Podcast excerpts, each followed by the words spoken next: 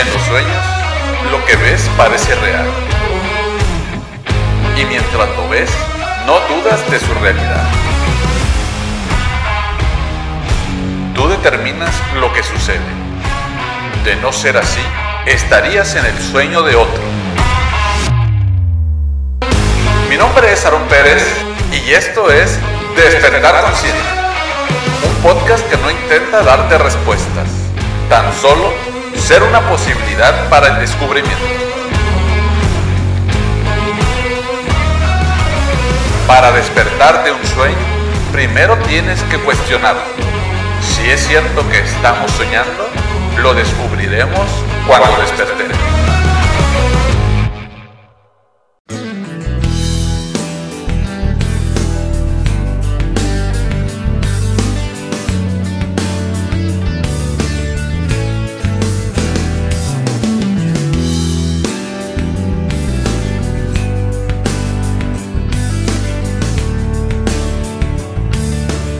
Tal como he comentado anteriormente, una cosa es lo que una persona quiera transmitir y otra muy diferente lo que cada una de las personas interpreta. Tenemos una tendencia a confundir interpretación con comprensión. Lo que cada uno interpreta está filtrado por la forma personal de ver las cosas, es decir, por lo que hemos aprendido y experimentado en el pasado. Me parece muy importante tener presente que nuestra forma de pensar en muchas ocasiones se trata tan solo de perpetuar la forma de pensar de otras personas, aquellas que nos han enseñado a pensar así. Algo similar pasa cuando no contamos con una experiencia similar a la que estamos experimentando en el presente y entonces tomamos como base las experiencias de nuestro entorno cercano y reaccionamos de acuerdo a lo que pienso de esas experiencias. Esta es la razón por lo que aquello que interpretamos es automático. Cuando creemos que nuestra interpretación es la verdad, no cuestionamos por qué pienso lo que pienso o por qué creo lo que creo. La comprensión tiene como base no creer que mi percepción es verdad. Por lo tanto, en principio soy consciente de mi interpretación y busco ser consciente de cuál es la causa. Esto me permite abrirme a comprender la percepción de las otras personas, a conocer las razones por las que una persona cree lo que cree. Esto no quiere decir que al hacerlo vamos a creer lo que la otra persona cree. Simplemente significa que seré capaz de comprender que de acuerdo al contexto en que ha vivido la otra persona, tiene sentido que perciba las cosas así. Me parece un error pensar que es posible no interpretar. La diferencia es que cuando vamos más allá de la interpretación es cuando llegamos a la comprensión. Un ejemplo que me parece muy claro de esto sería la reacción de las personas hacia una película. Aun cuando una película sea considerada de las mejores, eso no quiere decir que para algunas personas no lo sea. E incluso entre aquellos que la consideran buena o mala, la opinión no es exactamente la misma. Cada uno tiene una interpretación diferente. Pero si crees que tu interpretación es la verdad, es probable que te posiciones a favor de tu interpretación y una opinión diferente la percibas como un ataque o de alguna forma similar. Lo mismo podemos observar en las redes sociales. Lo he observado en las diferentes reacciones hacia el contenido de este podcast.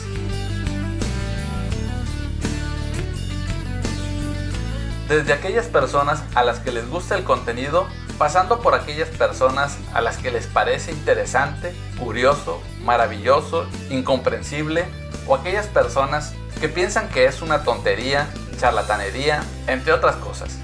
Son tan solo algunas de las tantas reacciones que he observado a lo largo del tiempo. El contenido es exactamente el mismo para todos. ¿Cómo es posible que puedan darse reacciones tan diferentes? De nuevo, todo depende de la percepción de cada uno y definitivamente no podemos controlar las interpretaciones de los demás. Si lo reflexionas, somos conscientes de nuestra interpretación de las cosas una vez que ya ha sucedido. Somos conscientes tanto de nuestros pensamientos como de nuestras sensaciones una vez que ya se han manifestado. Sin embargo, hay un espacio entre la manifestación y la reacción en la que podemos intervenir observando lo que pienso y lo que siento. Comprendo que las personas puedan tener una percepción o una forma de pensar opuesta hacia el contenido del podcast porque hace algunos años mi reacción hacia el contenido como el que ahora comparto no era muy buena. Era bastante crítico con todo lo relacionado a la autoayuda, repetir decretos o afirmaciones positivas. Frases como si quieres, puedes. Todo me sonaba muy superficial. ¿Qué cambió? Antes emitía un juicio sin conocer. No tenía la apertura para conocer de dónde venían todas esas ideas, para saber si tenían algún sustento, algún sentido o lógica. Todo lo metía en el mismo saco. Por ejemplo, la primera vez que encontré un video que hablaba de que las enfermedades tienen siempre una raíz emocional, mi primera reacción no fue muy diferente de las anteriores. Sin embargo, escuché un par de cosas que me llamaron la atención. Eso me llevó a investigar y ver que quizás no era correcto meter todo en el mismo saco. Lo que antes veía de una manera, ahora lo veía diferente. Cambió mi percepción. Eso me ha ayudado a comprender que cada uno tiene una percepción. Y aunque es fácil caer en la tentación de reducirlo todo a tratar de establecer quién tiene la razón, hoy en día estoy más interesado en conocer en qué se basa la percepción de los demás. Al principio no fue sencillo, hasta que un día tomé conciencia de que esas personas hacen lo mismo que yo hacía antes y que desde su punto de vista tienen razón. Por eso me parece un error encasillarlo y meterlo todo en el mismo saco. Porque al final, para creer lo que uno cree, cada uno tiene sus razones.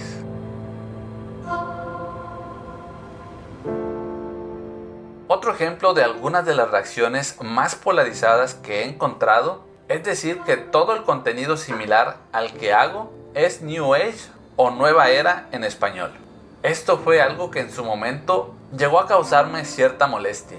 Esta reacción me hizo tomar conciencia de que me estaba posicionando a favor y comenzaba a interpretar toda opinión en ese sentido como si fuera un ataque personal. También surge el miedo a estar equivocado, lo cual siempre es una posibilidad. Pero además, tomé conciencia de que en realidad no sabía exactamente a qué se referían con el término New Age. Por lo tanto, me puse a investigar para comprender en qué se basa su percepción. Y encontré que el New Age es un movimiento o corriente de pensamiento que se inició hace unos 50 años y es considerado un movimiento espiritualista, súper optimista, bastante individualista, con fe en el poder de la conciencia y que cree en la evolución y la reencarnación. Además, Ve a Dios como energía pura y absoluta que permite al hombre reconciliarse con la naturaleza y con el cosmos. Combina diferentes tradiciones, entre ellas las orientales, pero sobre todo occidentales. Pero en sí, ¿en qué consiste este fenómeno en sentido amplio?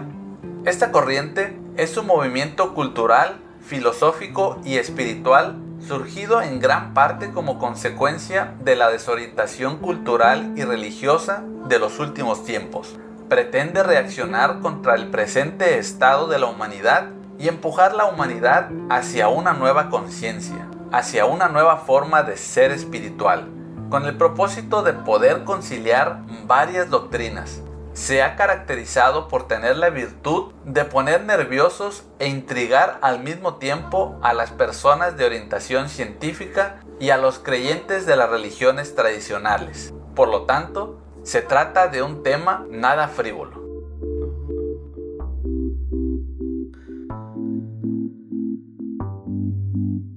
Es de todos conocido el interés que tiene por la física cuántica desde los adeptos más ingenuos y menos preparados científicamente hasta los pensadores de talla y auténticos científicos que forman parte del movimiento New Age. Rupert Sheldrake, un biólogo cercano a la corriente New Age, sugiere que esto se debe a que la ciencia está reprimida por ciertos supuestos que tienen varios siglos de antigüedad y que se han consolidado como auténticos dogmas. Además, piensa que las ciencias estarían mejor sin ellos porque serían más libres, más interesantes y más divertidas. Al final, el sistema de creencias que gobierna el pensamiento científico convencional no es más que un acto de fe atorado en una ideología materialista. Y el movimiento New Age ve en la física cuántica la posibilidad de superar esa ideología. En cierto sentido, se puede afirmar que lo denominado como New Age es una reacción espiritual en contra del ambiente materialista, que defiende una fe sin religión y que se opone a una teología universal.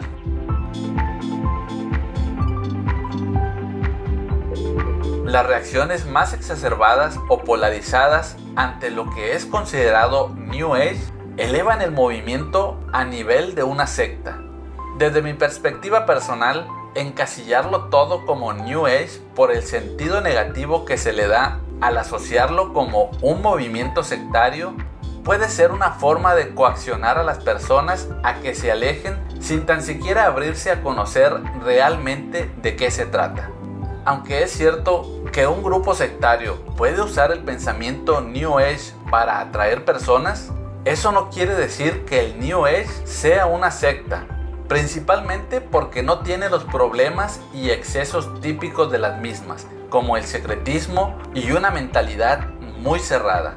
Sin duda es un tema interesante y bastante polémico que bien daría para un episodio completo. Lo que es innegable es la relación contradictoria que el New Age mantiene con la vida moderna materialista, que en el fondo no es distinta a la forma de pensar de las personas con pensamiento crítico.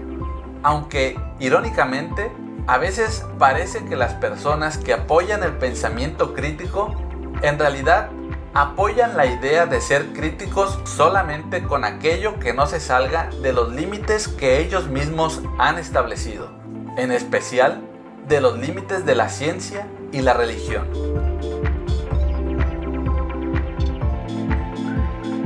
Contrario a lo que es una secta, el New Age es un movimiento no estructurado, con raíces y conexiones tan diversas que no es nada sencillo establecer quién o qué es parte de él. No es posible fijar sus límites de manera precisa. Actualmente, mucha gente está con un pie en el New Age y el otro afuera. Por ejemplo, la meditación es una práctica milenaria que existía antes del movimiento New Age. El integrar la meditación con otras técnicas, metodologías o alguna otra filosofía es lo que podría hacer que se considere la meditación como New Age. Sin embargo, mientras no sea usada con el propósito de controlar o manipular el comportamiento de las personas, no sería posible hablar de una secta. Lo mismo pasa con una gran cantidad de textos o conocimiento de tradiciones antiguas que hoy en día pueden ser adaptadas o integradas a otras tradiciones o conocimientos. Uno de los libros más famosos considerados como de autoayuda y que bien podría ser considerado como New Age es el libro Los Cuatro Acuerdos de Miguel Ruiz. Este es un libro que conozco desde hace un tiempo. Incluso en las redes sociales es bastante común ver algunas publicaciones que difunden los cuatro acuerdos que este libro enseña. Aún así, no fue hasta hace poco tiempo que me di la oportunidad de leerlo porque tal como te compartí al inicio, mis prejuicios no me permitían darme la oportunidad de leerlo para formar un criterio propio. En lo personal, me parece muy interesante lo que este libro comparte porque se trata de la filosofía tolteca, una civilización que se considera que su desarrollo abarcó entre los años 800 después de Cristo y 1200 después de Cristo. Y lo que me parece muy interesante es encontrar en esta filosofía conceptos que más allá de la forma en que se expresan, podemos encontrar que tienen mucha similitud con otras filosofías.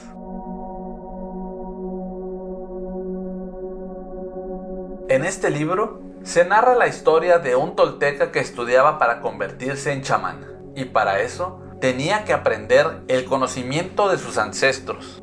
Aunque no estaba totalmente de acuerdo con todo lo que aprendía, porque tenía una percepción que se salía de la forma de pensar tradicional o establecida por sus antepasados. De alguna forma, sentía en su corazón que había algo más.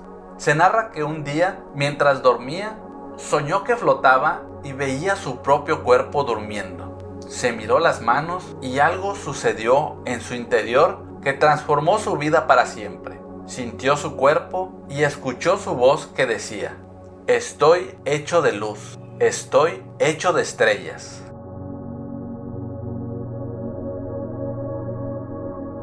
Se dio cuenta de que no son las estrellas las que crean la luz, sino que es la luz la que crea las estrellas, que el espacio de en medio no está vacío y que la luz es la mensajera de la vida porque está viva y contiene información, que la vida es la fuerza de lo absoluto, lo supremo, la creadora de todas las cosas. Descubrió que todo lo que existe es una manifestación del ser al que llamamos Dios y que todas las cosas son Dios. Concluyó que la percepción humana es solo luz que percibe luz, que la materia es un espejo que refleja luz y crea imágenes de esa luz, y que el mundo de la ilusión, el sueño, es tan solo un humo que nos impide ver lo que realmente somos, puro amor, pura luz.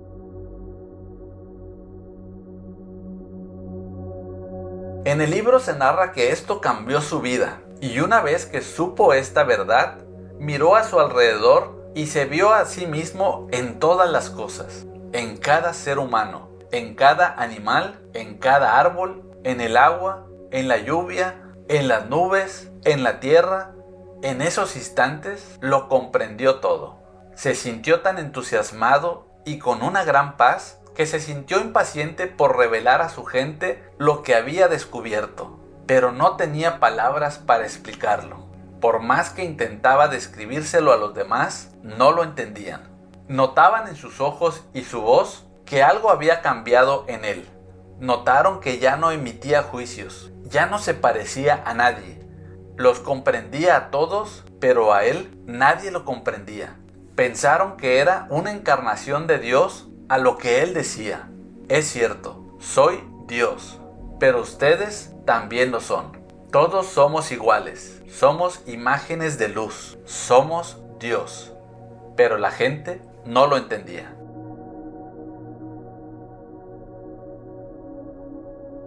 Concluyó que cada uno de nosotros es un espejo para los demás y que él podía verse a sí mismo en los demás. Sin embargo, aun cuando él se veía en todos, nadie se veía a sí mismo en él. Comprendió que todos estaban soñando sin tener conciencia de ello y sin saber lo que realmente eran. No se veían a ellos mismos en él porque existía un muro de niebla o de humo que se interponía. Ese muro estaba construido por sus interpretaciones. Para no olvidar todo lo que había aprendido, decidió llamarse a sí mismo espejo humeante y de esa manera recordar siempre que la materia es un espejo y que el humo que hay en medio es lo que nos impide saber qué somos. Dijo, soy espejo humeante, porque me veo en todos ustedes, pero no nos reconocemos mutuamente por el humo que existe entre nosotros. Ese humo es el sueño y el espejo eres tú el soñador.